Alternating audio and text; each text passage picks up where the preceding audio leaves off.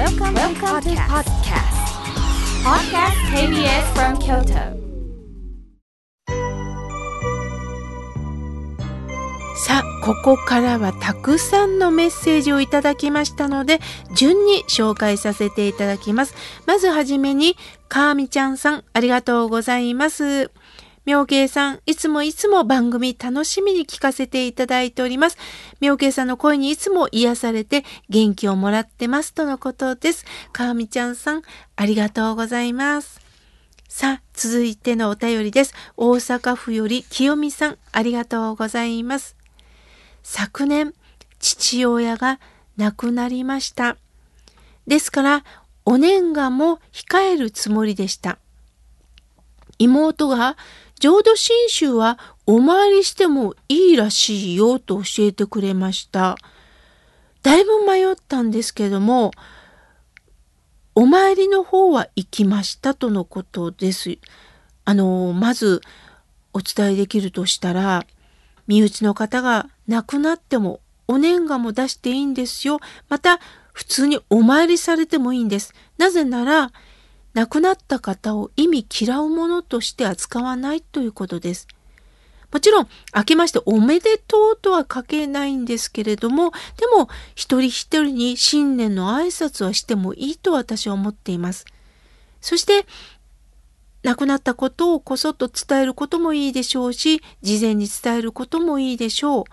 それよりも何かこう、お悔やみとお年賀は真逆だからと思うんではなくって、一人一人に今年もよろしくお願いしますという挨拶を込めるということは、私は昨年誰かが亡くなったであろう、亡くなってなくても私はいいと思っております。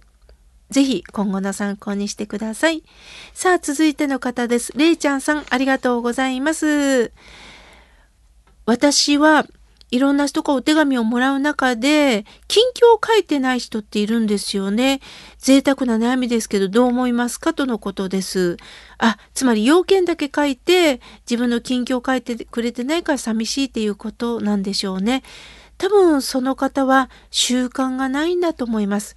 とりあえず、一つのこう決まった文章だけを送って余計なことを考えると後々何か言われたらどうしようと思うのとあとまあ不器用なのかもしれない面倒くさがり屋なのかもしれませんよね。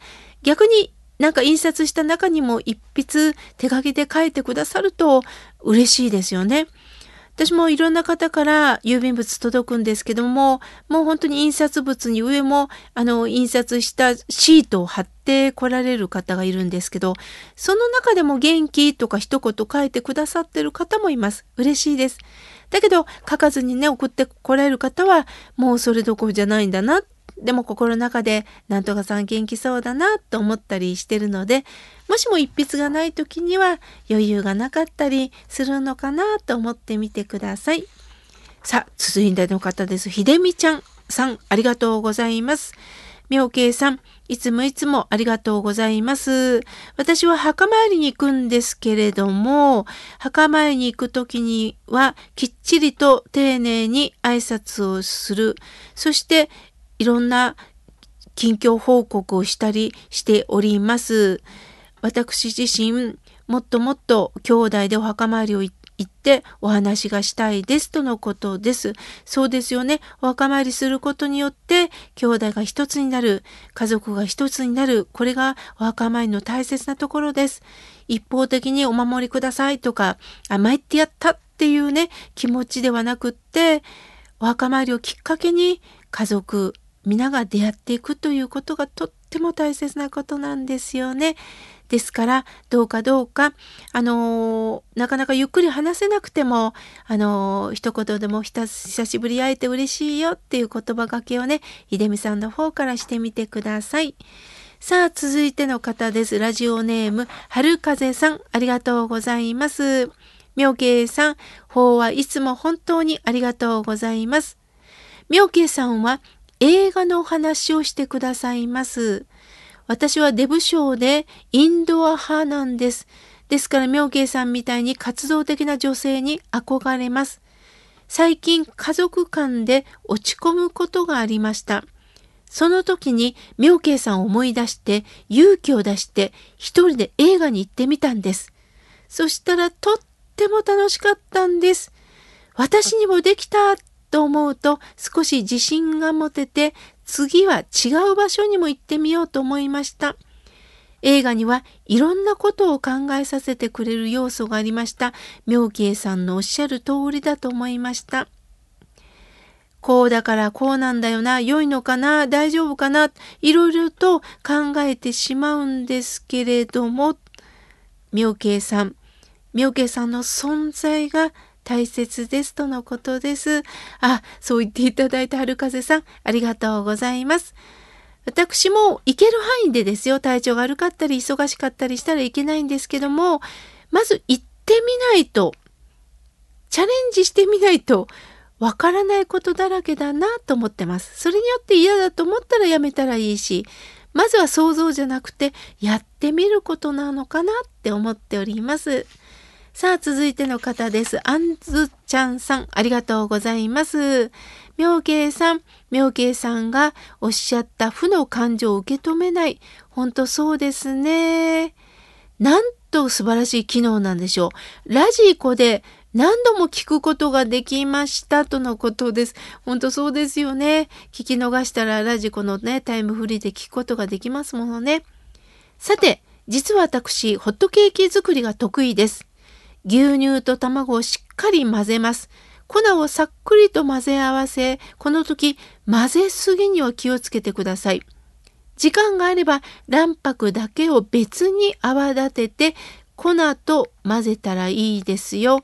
焼き方なんですが、フライパンにバターを溶かして、一度濡れ布巾で上のフライパンの裏をジュッと当てて冷ますんです。これがね、いい焼き加減になるんですよ。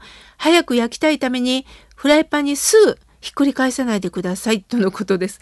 ああ、覚えてくださったんですね。以前私があのホットケーキの美味しい膨らまし方教えてくださいと投げかけたんですが、あんずちゃんさん教えてくださいました。ありがとうございます。卵白だけを別に泡立てるんですね。いや、そんなことしてなかったです。やってみます。ありがとうございます。さあ、続いての方です。ラジオネーム、ひよこちゃんさん。毎週土曜日8時、とっても楽しみに聞いております。妙慶さん、以前、親鸞上人が新潟に流罪にあったこの話、すごく心に染みました。大谷屋の仏壇では真ん中は阿弥陀様、左側が親鸞上人、右側が法然様なんでしょうか？できたら教えてください。はい。あの、中心は阿弥陀如来で、右側に右を待ってるんですが、親鸞上人のおかけ軸。左に伝女上人のおかけ軸が正式です。本堂とかに行くと、お寺さんに行くと、そこに七高僧とか、そこに法然上人もね、あの、おられるんですけれども、あの、なかなかまじまじとね、仏壇見ることがないんですが、まあ、新宗のことしか私はお話できないんですが、中心は南無阿弥陀仏か、阿弥陀如来。右が親鸞上人で、左が八代目の方、蓮如上人なんですね。さあ、もう一つ書いてくださってます。妙慶さん、ぬいぐるみなんですが、ひよっこに癒されています。写真を送りますとのことです。私もどんなぬいぐるみちゃんなんかなと思ってみたら、かわいいですね。まさしく、なんか、あの、ホットケーキみたいで、かわいいですね。ちょこんと椅子に座ってるんですね。あのー、この顔だけでも癒されました。ありがとうございます。さあ、続いての方です。ラジオネームまどかさん、ありがとうございます。妙慶さん、スタッフの皆さん、おはようございます。妙慶さんのお声を聞いていると、柔らかな春の香りを感じます。最近、よく懐かしい友達の夢を見るんです。それが不思議なんです。小学校の頃の友達なんですが、仲良かった友達は出てこなくって、一緒に遊んだ覚えのないあまり好きな人ではなかった人が夢に出てきてるんです。もしかしたら何か再会できるんでしょうか？妙慶さんはどんな夢を見ておられますかとのことです。本当ですね。そんなに仲良くなかったのにな、なぜこの人が出てきたっていうのはあるかもしれませんね。私も夢はよく見ますよ。もうなんでこの人とこの人の組み合わせなんだろうとかね。まあいろんな夢を見ます。で、またね、あのー、夢を見ることによって今の自分の気持ちっていうのがなんとなくわかることがあるんですよね。だから夢って面白いですよね。また教えてください。さあ、お手紙をいただきました。ラジオネーム、おにぎり娘さん、ありがとうございます。妙慶さんはじめスタッフの皆さん、毎回学びのある放送、本当にありがとうございます。特に先月2月11日の放送は私の心に突き刺さる言葉ばかりでした。